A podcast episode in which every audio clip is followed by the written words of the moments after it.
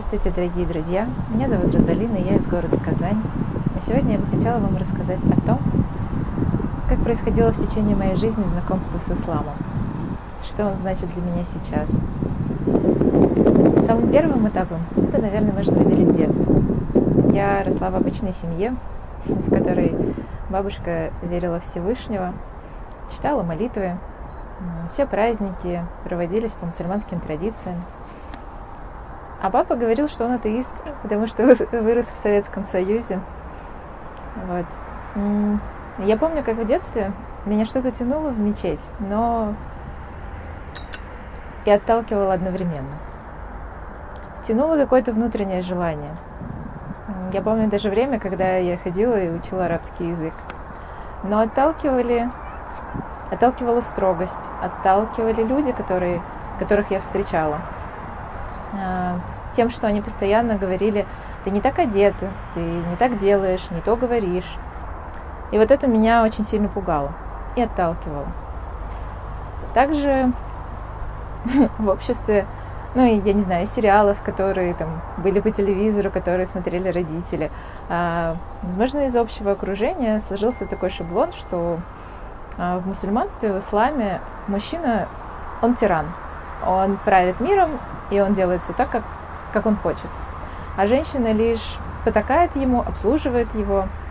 Вот. И эта картинка мне совершенно не нравилась. Не понимала, как вообще так может быть, что какой-то один человек выше другого. И это тоже способствовало тому, что отталкивало меня от изучения ислама, от чтения Корана. Был еще один момент, а, это то, как много написано про страх в Коране у меня никогда не укладывалось это в голове. То есть, с одной стороны, а, вера Всевышнего, любовь Всевышнего, она всегда с нами. И это столь ценно.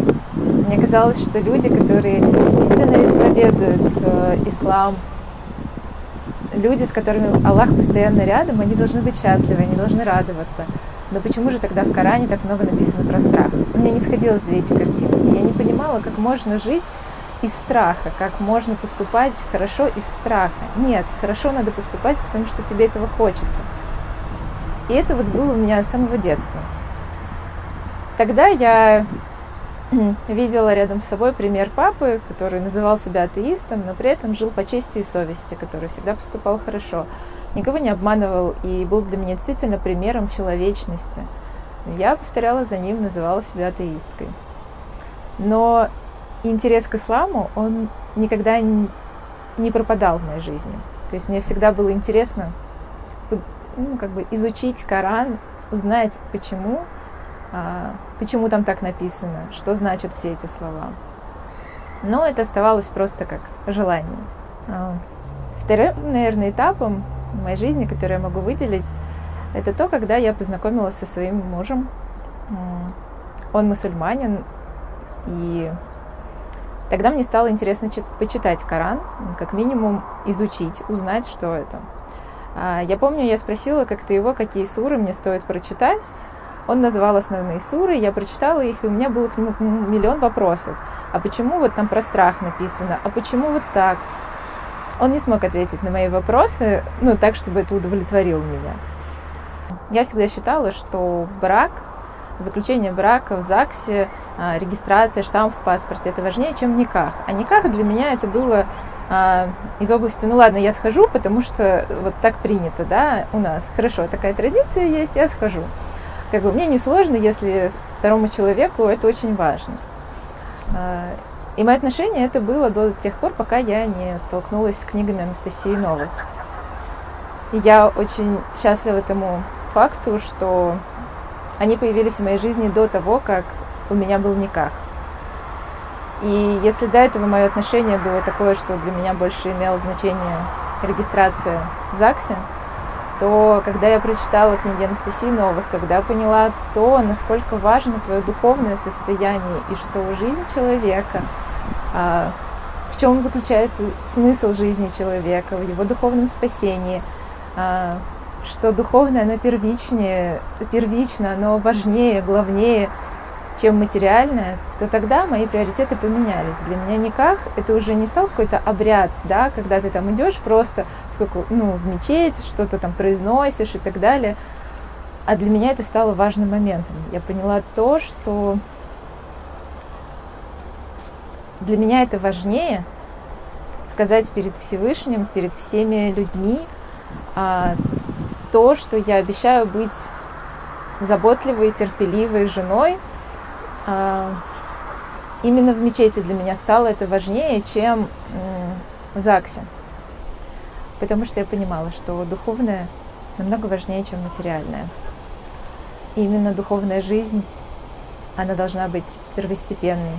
Я помню день своего никаха, что я шла в тот день в мечеть, и я помню, что я говорила себе, что мне не важно, как все пройдет вовне. Мне не важно, а, что будут говорить люди, что они там подарят, или как я буду выглядеть. Мне было это не важно.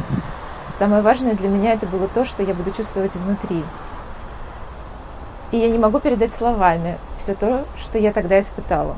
Это невероятное счастье. И я сейчас понимаю, что тогда, говоря а, при всех обещания быть м, терпеливой, человечной, я говорила это не какому-то одному человеку. Я говорила это не только своему мужу.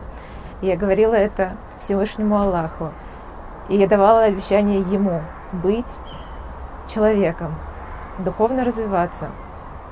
И именно в духовном отношении для меня это было очень и очень важно. Это, наверное, самый счастливый день, который я помню, вот, ну, из таких вот памятных дней, да, которые мы там Э, в дни, в которые мы делаем фотографии и так далее, да, то есть это вот самый такой яркий, запоминающий, счастливый день для меня, именно потому что он был очень глубоким в плане моих внутренних чувств. А, это был вот второй этап, наверное, знакомства с исламом, тогда, когда для меня это стало не просто какая-то религия, не просто набор каких-то традиций, а я поняла, что внутри, а, за всеми этими традициями, скрыто что-то внутреннее, глубокое, истинное, что мне еще предстоит познать. Но на тот момент Коран я так и не читала, потому что меня отталкивали эти слова про страх. А, я ничего не могла с этим поделать. Ну, я просто решила, как бы, хорошо, придет время, я пойму, я прочитаю и приму Коран именно таким, какой он есть, да. А, я оставила это просто. Затем был третий этап. Мы с моим мужем вступили в волонтер, ну, как бы стали участниками международного общественного движения «АЛЛАТРА». А, мы стали ездить, снимать интервью, брать различных людей. И жизнь нас столкнула с потрясающей женщиной, Фанией Ханум. Я помню, мы сначала, ребята из нашей команды брали у нее сначала интервью, а затем она нас пригласила к себе в деревню. Это уникальная женщина, которая в своей деревне ну, как бы с помощью всех жителей деревни смогла построить а, мечеть в этой деревне, построить медресе и обучать людей, которые живут в ее деревне, исламу, изучать Коран. Я увидела пример женщины в исламе. Мне всегда раньше казалось, что ислам это, ну вот какой-то вот шаблон был, да, что ислам это чисто мужская религия. А, но я увидела совсем другую сторону. Мы общались с ней и говорили именно духов... ну, как бы, о духовном, о том внутреннем общении с Всевышним Аллахом. Я спрашивала для нее, что значит для нее намаз, а, как она вообще пришла. Я спрашивала о том, что она внутренне чувствовала, когда ездила в хадж. И все то, что она рассказывала, давало мне понимание, что в исламе есть вот это внутреннее зерно, вот эта истина, и ты можешь ее постичь. Главное просто быть человеком. И четвертым, наверное, таким яр, ну, как бы ярким моментом в моей жизни, которая сложил всю мою картинку, все мои вопросы, которые были из детства, это выход в передачу «Истина и привела». Тот вопрос, который мучил меня всю жизнь, почему в Коране так много говорится про страх, раскрывается в этой передаче – Давайте посмотрим вместе этот кусочек. И вот один из таких примеров, когда э, ошибка переводчика, как круги на воде, разошлась просто в столетиях и до сих пор, получается, существует, это я бы хотела начать уже с конкретных примеров подмены, да. если можно. Да. Вот ярким примером такого неправильного перевода используется термин, который переводят в Писании и в хадисах как богобоязненность. Я подчеркиваю, его только так переводят. Это не означает, что это угу, есть. Да. А в арабском языке этот термин звучит как э, таква, и его переводят как богобоязненность. И он происходит, если мы поищем этимологию в словаре, то есть мы откроем обычный словарь Баранова, про который знают все арабисты, и поищем этимологию, то мы увидим, что этимология данного слова, она происходит от глагола охранять, беречь, защищать. В изначальной форме ничего не сказано про страх. И если мы потом правильно переведем исходную форму, которую мы переводим как богобоязненность, то вместо богобоязненности будет следующее — защита, оберегание души от того, что представляет для нее опасность. Угу. Или бояться Бога, или беречь душу. А что представляет опасность для души? Бесы в голове, артисты, которые вам глупости подсовывают. И вот самое такое, знаете, обидное, что именно данная ошибка — это не невнимательность переводчиков, а, я цитирую, следование традициям и привычному восприятию, как они говорят. То есть, имея знание о том, что данное слово никак не связано со страхом, что тут не говорится о страхе перед Аллахом, переводчик делает в пользу, как он сам говорит, в пользу традиции. Свой выбор он делает в пользу традиции. И Дело в том, что вот если человек либо мусульманин сейчас, который смотрит, либо человек, который сталкивался с Кораном, неважно, мусульманин или нет, или человек, которому просто будет интересно, пусть он посмотрит, сколько раз в Коране встречается это слово, которое переводит как богобоязненность, и как оно влияет на настроение угу. верующего человека. Многократно. Многократно, да. Очень много раз. И как пример можно рассмотреть кусочек первого аята суры Анниса «Женщины». Сначала я зачитаю неправильный перевод, вернее перевод, который есть сейчас, который, который принят сейчас. Да, принят. И считается перевод. правильным. Да. да. А, «О люди, бойтесь вашего Господа, который сотворил вас». Тут важно а, сказать, что как в этом примере, так и в последующих в арабском языке используются все производные от глагола, который мы только что с вами разобрали. Правильный перевод же будет таким. «О люди, защищайте или берегите вашего Господа, который сотворил вас». Ну, мне кажется, разница очевидна. А, к примеру тоже. Взять 76-й аят суры семейства Имрана. Перевод, который сейчас считается правильным. «Тот, кто честно исполняет условия и боится Бога, увидит, что Бог любит боящихся Его». Правильный перевод. «Тот, кто честно исполняет условия и бережет Бога, увидит, что Бог любит защищающих или берегущих Его».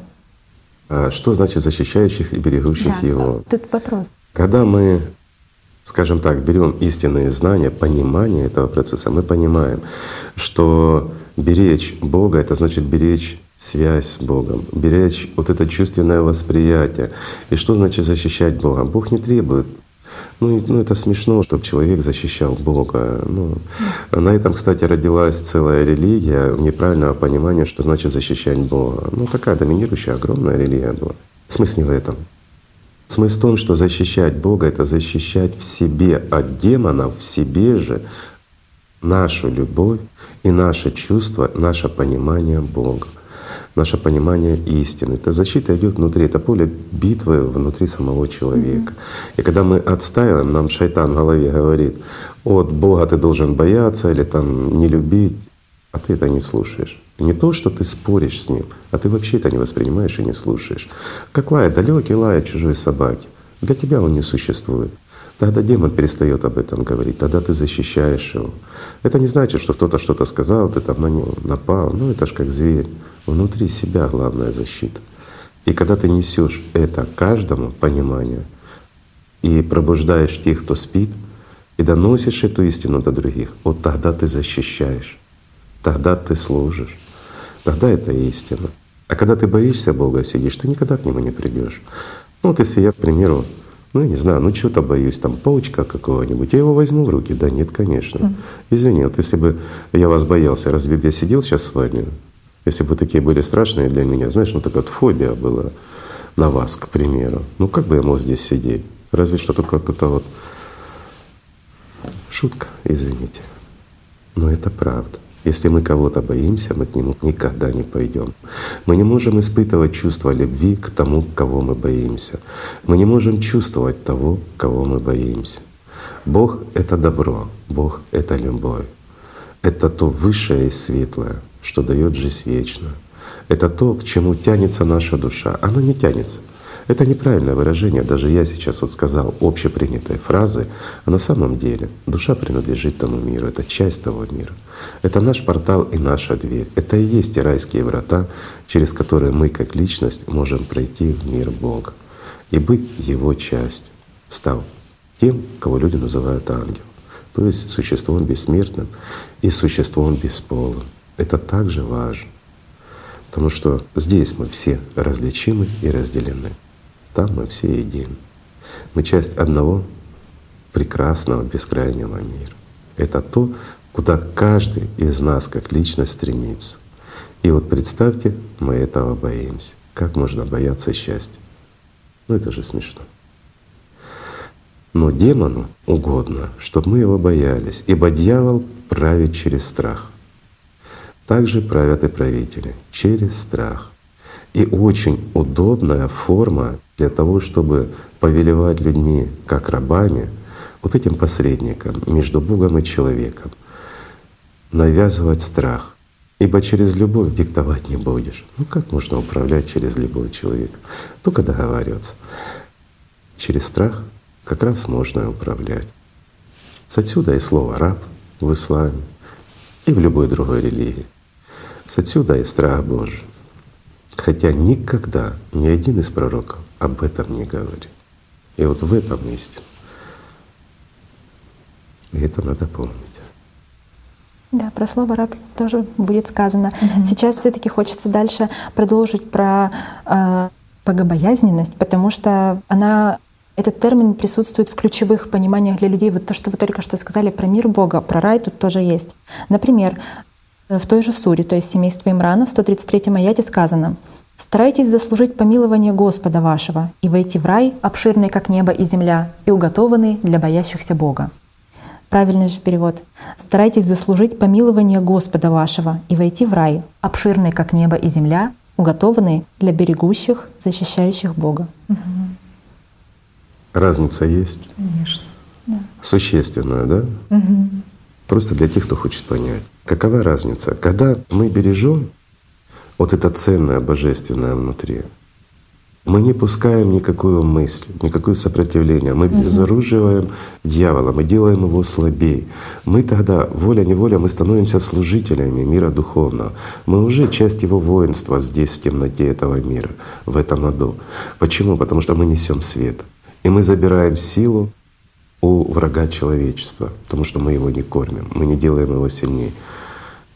Это правильно. И об этом говорил Джабраил пророку Мухаммеду. Но что трактуют посредники? Ты должен бояться.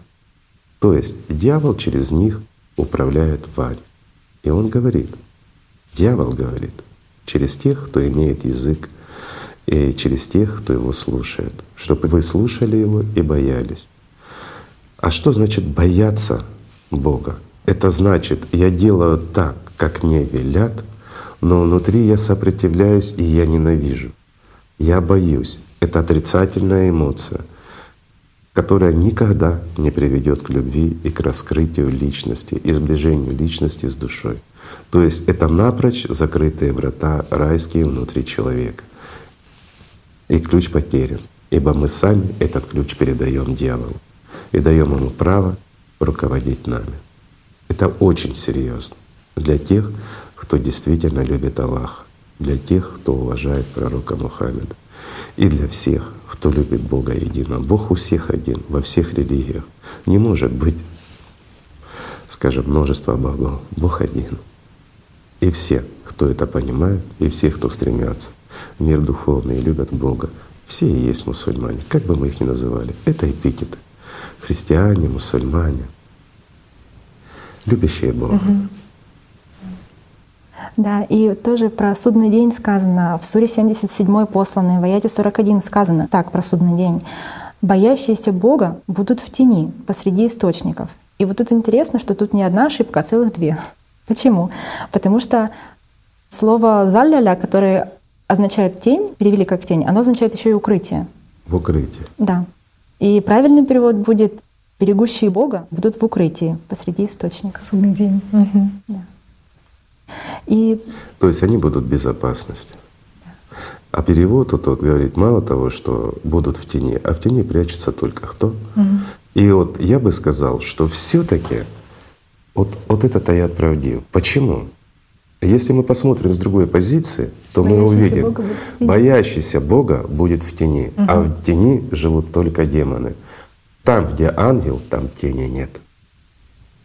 Или я не прав? Ну, видите, дьявол тоже прокалывается. А зачастую он говорит прямо и открыто, просто заставляет нас понимать это по-другому. И еще один пример из хадиса, э, который меня очень тронул. Говорят, что пророк во время хаджа в долине Мина повернулся к людям и сказал, «О люди, знайте, что Бог ваш единый, как един ваш Отец. Ни арабы не имеют преимущества над неарабами, ни неарабы над арабами, ни чернокожие не имеют преимущества над людьми со светлой кожей, ни светлокожие над чернокожими. А если кто и имеет преимущество, то исключительно в богобоязненности. Но если мы переведем правильно, то получится, что Имеет преимущество. да, да, что а если кто и имеет преимущество, то исключительно в оберегании своей души. Класс. Правильно. Есть что Независимости, нет цвета кожи, ни раз. Все мы едины. Здесь мы различны. Душа окраса не имеет. Ни пола, ни окраса. То получается, что слово, которое больше всего меня смущало в Коране, это просто неверный перевод. Эта передача дала ответ мне на вопрос, который меня мучил всегда. То есть с самого детства я чувствовала, что есть что-то глубокое. Но то, что я видела, меня закрывало от этого. А сейчас понимаю, что богобоязненность — это неправильный перевод. На самом деле это защита. То у меня как все пазлики сложились, сложились в моей голове. И я безмерно благодарна тем людям, которые создали эту передачу, которые ее выпустили, потому что она ответила на очень многие мои вопросы. Именно внутренние вопросы. Спасибо большое. Всего доброго.